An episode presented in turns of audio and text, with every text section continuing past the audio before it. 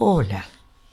Voy a contarte un cuento que escribió Irene Hernández y se llama Timón, el pequeño jugador.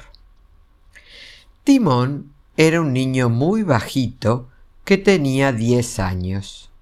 Era tan bajito que en la escuela tenía un pupitre más pequeño que el de los demás, se vestía con la ropa de su hermano de seis años y usaba una bicicleta más chiquitita que la de los niños de su edad. Nadie sabía bien por qué Timón no crecía más, pero a él no le importaba, porque ser bajito también tenía sus cosas buenas. Solo se sentía triste en el colegio, donde todos los chicos se burlaban de él.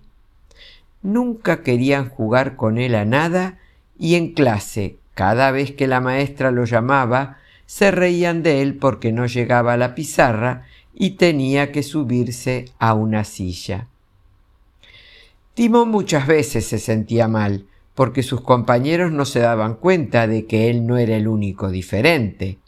Por ejemplo, había otro chico que era tan alto que podía tocar los árboles más altos con las manos.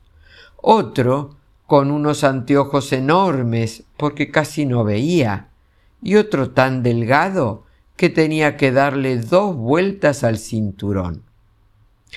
Cada uno de los niños tenía alguna característica diferente, y eso lo hacía mucho más divertido. Pero para los chicos lo único divertido era burlarse del pobre Timón.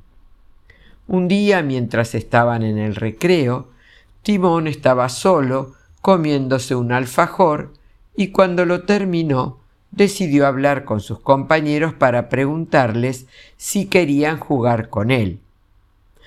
Estamos jugando a las carreras. Vos, como tenés las piernas tan cortitas, no podés correr rápido, le dijo Manuel, el cabecilla del grupo.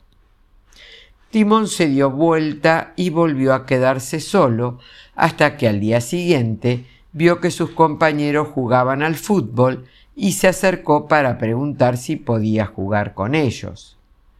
Timón, no servís para jugar al fútbol. Con vos en el equipo perderemos seguro, le volvió a decir Manuel. Entonces Timón se volvió a marchar solo a una esquina del recreo.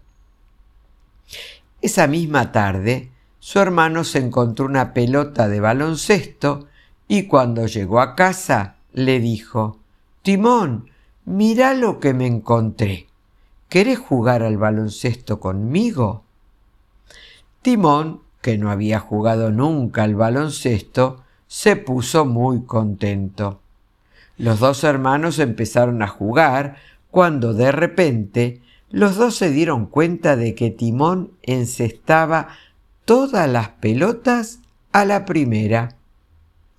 Resultó que Timón tenía muchísima fuerza en los brazos y podía encestar la pelota desde la otra punta de la pista incluso. Al día siguiente, los chicos del colegio estaban jugando al baloncesto, así que Timón, muy contento, se acercó para jugar con ellos. ¿Puedo jugar con ustedes? Soy muy bueno encestando la pelota. ¡Ja! Un chico tan pequeño como vos no puede jugar al baloncesto, dijo Manuel. Sí que puedo, y además lo hago muy bien. Déjame la pelota y te lo demostraré. Pero Manuel se echó a reír y continuó jugando con sus amigos sin darle a Timón la opción de intentarlo. Timón volvió a quedarse solo, pero justo en ese momento levantó la cabeza y vio un cartel que anunciaba un concurso de triples. Timón no se lo pensó dos veces. Quería jugar y demostrarle a sus compañeros y especialmente a Manuel que aunque fuera más bajito que los demás, no se merecía que lo dejaran de lado. Por fin llegó el concurso.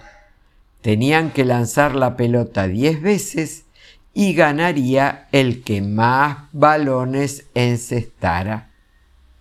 Todos fueron probando, pero nadie lograba hacer un diez, hasta que por fin llegó el turno de Timón. Timón, con tu estatura no vas a encestar ni una, gritó Manuel. Pero Timón se armó de valor y lanzó todas las pelotas sin fallar ni una.